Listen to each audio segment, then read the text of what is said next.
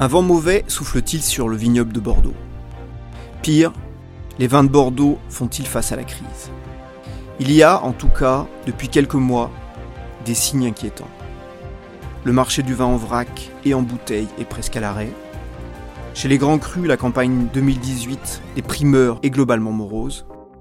Et pour couronner le tout, alors que le marché international est assez peu dynamique, voilà que le président des États-Unis décide de s'attaquer au vin de France. Bonjour à tous, vous écoutez Les 4 saisons du vin, le podcast de la rédaction de Sud-Ouest qui raconte le monde du vin à Bordeaux et qui en relate les faits majeurs, qui essaye d'en décrypter les enjeux. Saison 1, épisode 5. Je suis Mathieu Hervé, je suis en compagnie de César Compadre, responsable de la rubrique Vin Sud-Ouest. Bonjour. Et comme je le disais en introduction César, aujourd'hui on va parler de choses qui font pas toujours plaisir aux acteurs de la filière et aux gens du vin. C'est jamais agréable d'entendre parler de mauvaises nouvelles, mais pourtant on va être très clair. Il y a de gros nuages noirs dans le ciel du vignoble girondin, avec ce paradoxe qu'il faut vraiment souligner en préambule. Les vins de Bordeaux, globalement, n'ont jamais été aussi bons que depuis une dizaine d'années. Sur ce qu'il y a dans le verre, le niveau moyen n'a jamais été aussi élevé. Mais pourtant, il y a manifestement un problème de marché, de commercialisation, d'image. Alors le premier élément sont les stocks de, de Bordeaux aujourd'hui, le Bordeaux supérieur, le Blaye, le Bourg, Côte de Bourg, c'est-à-dire le cœur du système. Ces stocks sont actuellement très importants. Il faut bien comprendre que c'est le gel de 2017 qui est en train de dérégler la machine. En 2017, la récolte a été 40% inférieure à une année moyenne. Et les professionnels le disent souvent, c'est en année N plus 2 que commencent à, apparaître les vrais problèmes suite au gel. Avec ce gel, raréfaction du produit, offre euh, inférieure à la demande, nombre de viticulteurs et de négociants n'ont pas de vin à vendre, et sur le marché, dans le cadre du marché du vrac, les prix sont à la hausse, puisque évidemment, il y a moins de vin à vendre. Alors ce, marché du vrac, justement, est-ce que tu peux euh, nous présenter ce système avec les producteurs, les négociants, les courtiers, qui sont inquiets globalement, parce qu'il y a peu d'acheteurs, mais comment ça fonctionne? C'est le cœur de la machine bordelaise. Le grand public euh, ne le voit pas vraiment, mais un litre sur deux euh, produit et commercialisé à Bordeaux passe par le marché du vrac. Concrètement, les vignerons producteurs, vignerons individuels ou coopératives, la Gironde a une grosse production au niveau des coopératives, produisent et vendent des vins à des négociants. Ils les vendent en vrac et c'est le, c'est le thermomètre de l'activité économique de Bordeaux. Aujourd'hui, les prix du vrac euh, sont élevés. Nombre de négociants n'achètent pas à la production les vins sur le marché. Les stocks commencent à monter, même si la récolte 2017 était euh, à la baisse, on l'a vu. Et concrètement, le marché aujourd'hui est arrêté. Les courtiers nous disent qu'ils n'ont jamais vu ça en 30 ou 40 ans de métier. Il ne se fait pratiquement pas de transactions en vrac. Et en bout de chaîne, on va en parler, les négociants ont très peu de commandes, le système est vraiment grippé.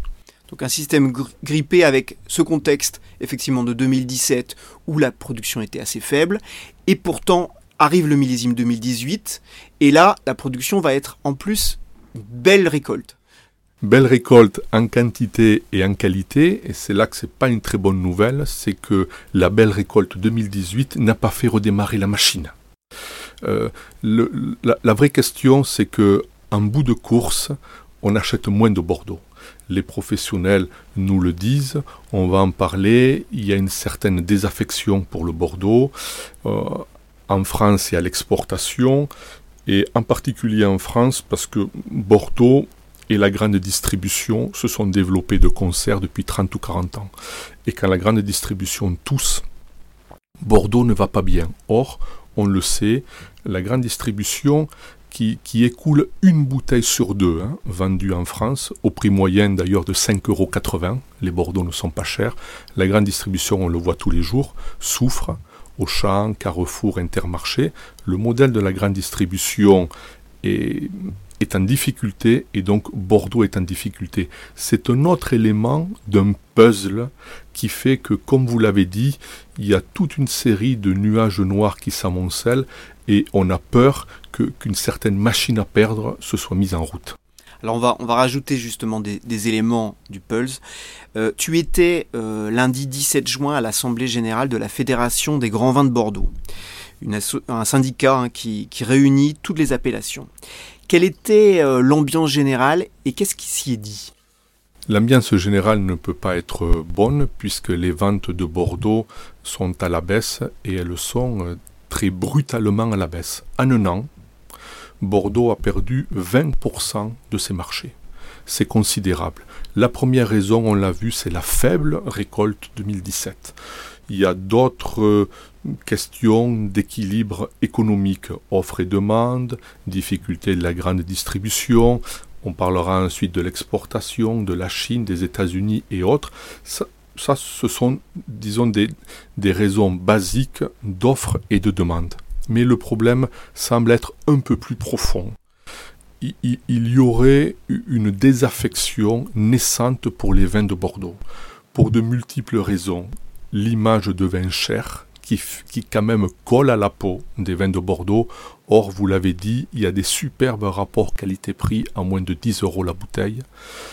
Deuxièmement, Bordeaux a beaucoup travaillé la grande distribution et aujourd'hui les prescripteurs sont plutôt chez les cavistes et chez les restaurateurs et on voit que dans ces deux créneaux-là, il est même parfois de bon ton de proposer à peu près tout sauf du Bordeaux, comme si Bordeaux était un peu Mm, entre guillemets le vin des parents, mais pour être branché, il faut s'intéresser à d'autres régions.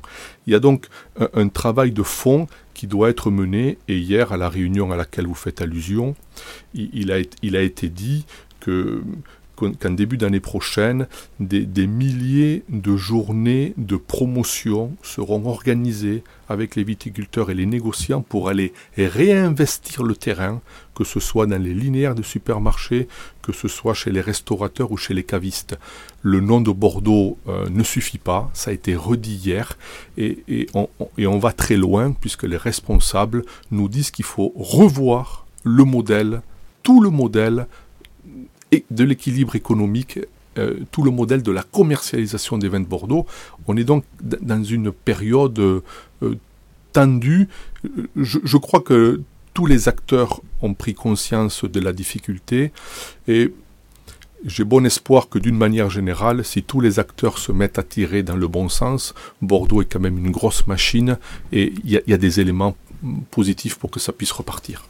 Alors, euh, pour, pour, ajouter des, des, éléments, ça fait un petit moment de toute façon qu'il y a déjà des gens qui, qui élèvent la voix pour dire que euh, on est face à, un problème.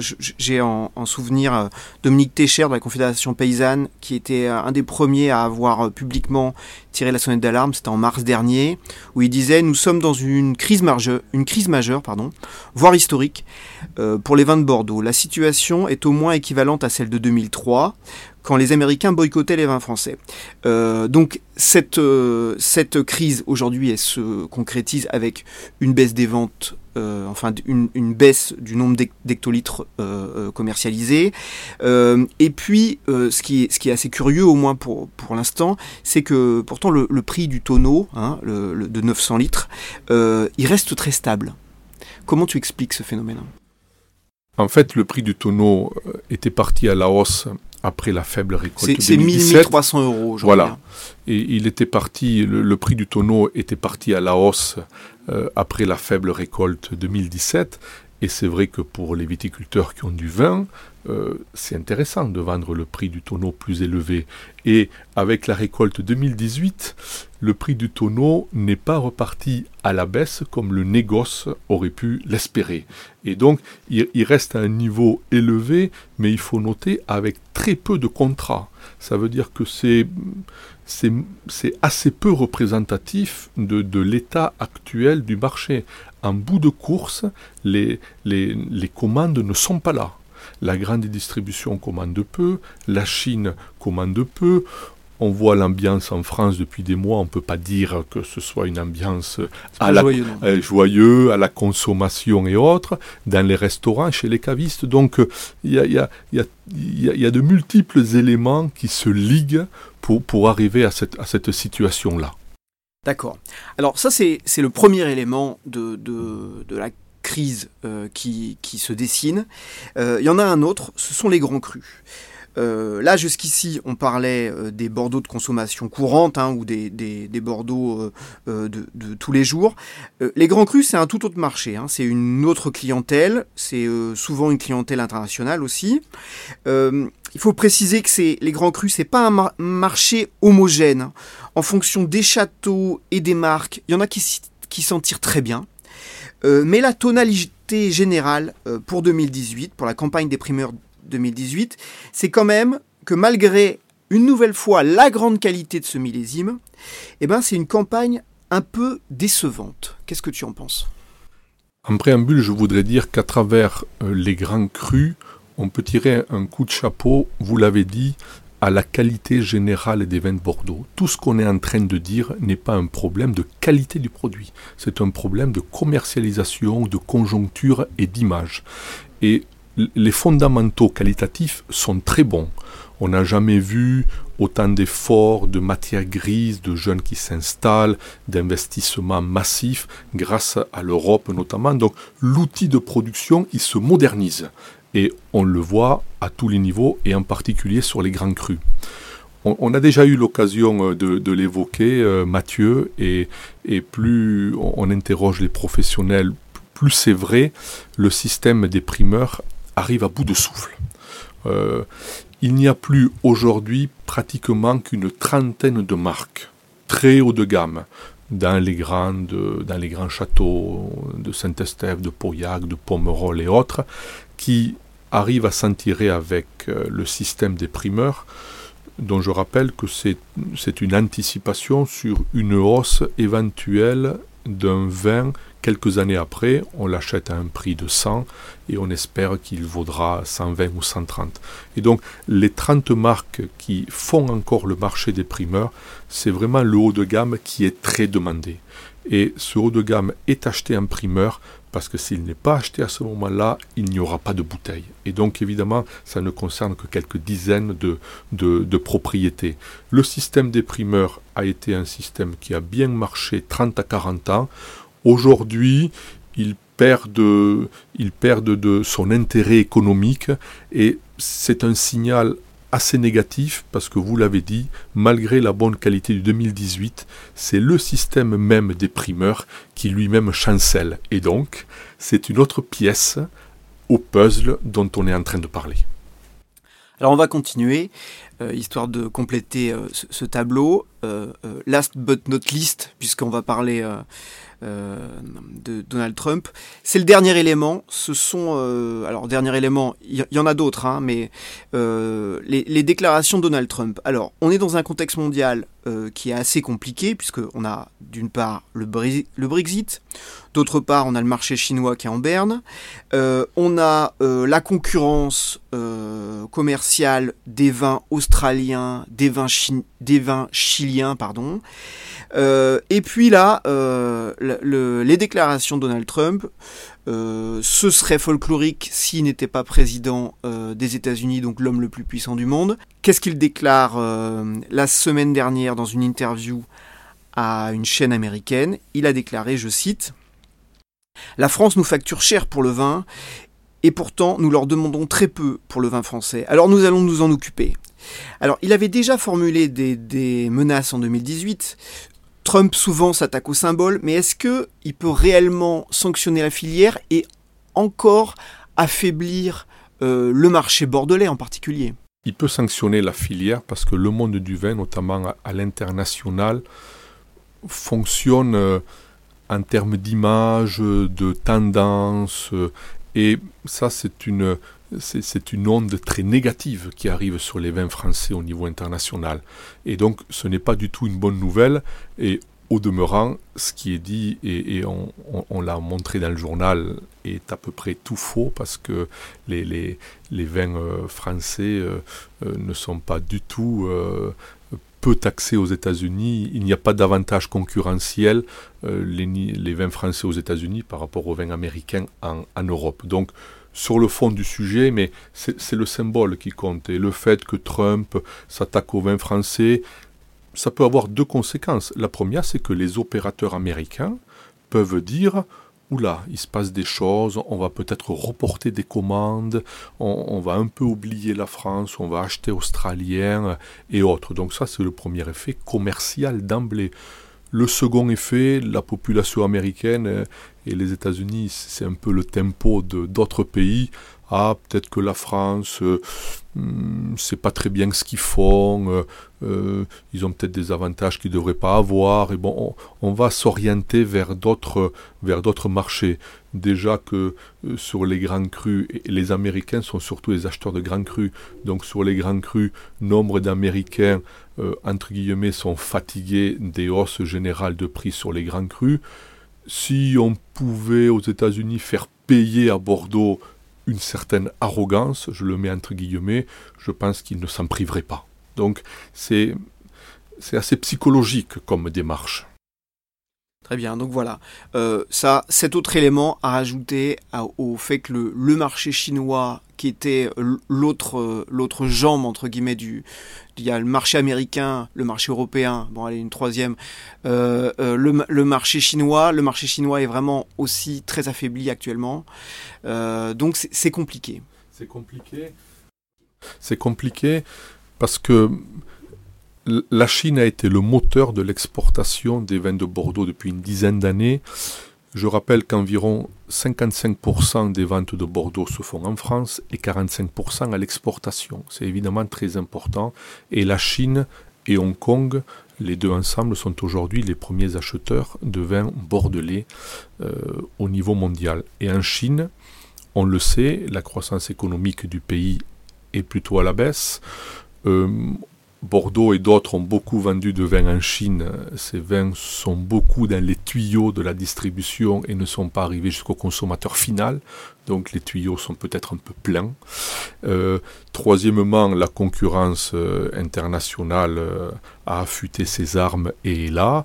les vins australiens, les vins chiliens, notamment aussi grâce à des accords commerciaux spécifiques et un autre point, c'est que nombre de grands vins bordelais euh, servent en Chine euh, de cadeaux, cadeaux entre guillemets, parce qu'en Chine, il y a beaucoup de corruption et il est de bon ton d'offrir à, un ami qui vous a rendu service une belle bouteille de vin. Or, les autorités ont développé une grande campagne de lutte contre la corruption et ça ne fait pas les affaires des grands vins. Donc il y a toute une série d'éléments qui font que le moteur chinois commence à être en panne et donc ce qui fait que les deux moteurs en grande distribution pour la France, la Chine à l'export, ces deux moteurs chancellent et donc ça explique la situation actuelle. Et on a, Bordeaux a beaucoup travaillé la Chine, et a peut-être un peu oublié euh, ses amis d'avant, si j'ose dire. Et quand on voit les ventes en Allemagne, euh, clients historiques, elles sont à la baisse. Les ventes en Belgique, ô combien clients historiques, elles sont à la baisse. Les ventes en Angleterre ne se portent pas très bien. Donc derrière l'arbre chinois, euh, il n'y avait pas une forêt très florissante. Encore une pièce à rajouter à ce fameux puzzle qui fait notre conversation aujourd'hui. Pour résumer tout ça, il y a, probablement une, euh, révolution culturelle euh, qu'il va falloir effectuer, puisque on, parlait de la Chine. Euh, révolution culturelle, révolution culturelle, mais là-dessus, il faut quand même souligner que 10% du vignoble bordelais est déjà en bio. Et donc ça, ça peut aussi contribuer à faire changer l'image de Bordeaux dans euh, l'image du grand public, dans l'esprit du grand public. Vous avez raison de souligner euh, cet aspect phytosanitaire. C'est une pièce supplémentaire. Depuis un an ou deux, Bordeaux n'a pas bonne presse, c'est le moins qu'on puisse dire, au niveau de, l'utilisation de ces produits phytosanitaires, et de manière tout à fait injuste. Toutes les études montrent que Bordeaux n'est pas surconsommateur de produits phytosanitaires. Il est exactement dans la moyenne nationale. Mais en tant que vignoble leader, entre guillemets, il a été un peu plus euh, montré du doigt et martelé que d'autres. Donc, je referme cette parenthèse. mais nonobstant, euh, les ondes ne sont pas positives euh, au, niveau de la culture, euh, de, l'aspect culturel du vin, et ça joue aussi aujourd'hui un amateur, s'il veut un vin bio, un vin nature, qui va chez un caviste qui va vers, un restaurateur, manifestement, c'est pas un vin de Bordeaux qu'il demandera. D'autres régions se sont davantage positionnées sur ce créneau. En parallèle de ça, Bordeaux, effectivement, a maintenant 10% euh, de son vignoble en bio et a engagé une grande révolution, comme d'autres vignobles, pour aller vers davantage de protection de l'environnement, de réduction des produits phytosanitaires, de normes agro-environnementales. Et comme je le disais tout à l'heure, le vignoble de Bordeaux est très puissant et si la machine se met en place, je pense qu'en quelques années, euh, on, on, remettra Bordeaux au centre du jeu de la culture du vin en respectant l'environnement. Mais là aussi, il y a du travail à faire. Comme pour la grande distribution, comme pour l'image, comme pour la Chine, le, dossier est lourd. Ben c'est une, une, très belle conclusion. Euh, l'épisode 5 des 4 saisons du vin, c'est maintenant terminé. On se retrouve bientôt pour parler de l'actualité du vin à Bordeaux et dans le monde. Merci César. Merci Mathieu. Merci aussi à vous tous qui êtes de plus en plus nombreux à écouter nos podcasts. N'hésitez pas à nous envoyer vos remarques, avis ou suggestions pour nos prochains numéros à podcast au singulier at sudouest.fr. Retrouvez tous nos épisodes sur sudouest.fr et pour ne pas manquer les prochains, abonnez-vous à Sudouest sur Deezer, Spotify, iTunes ou Google Podcast. À bientôt. Bientôt Mathieu.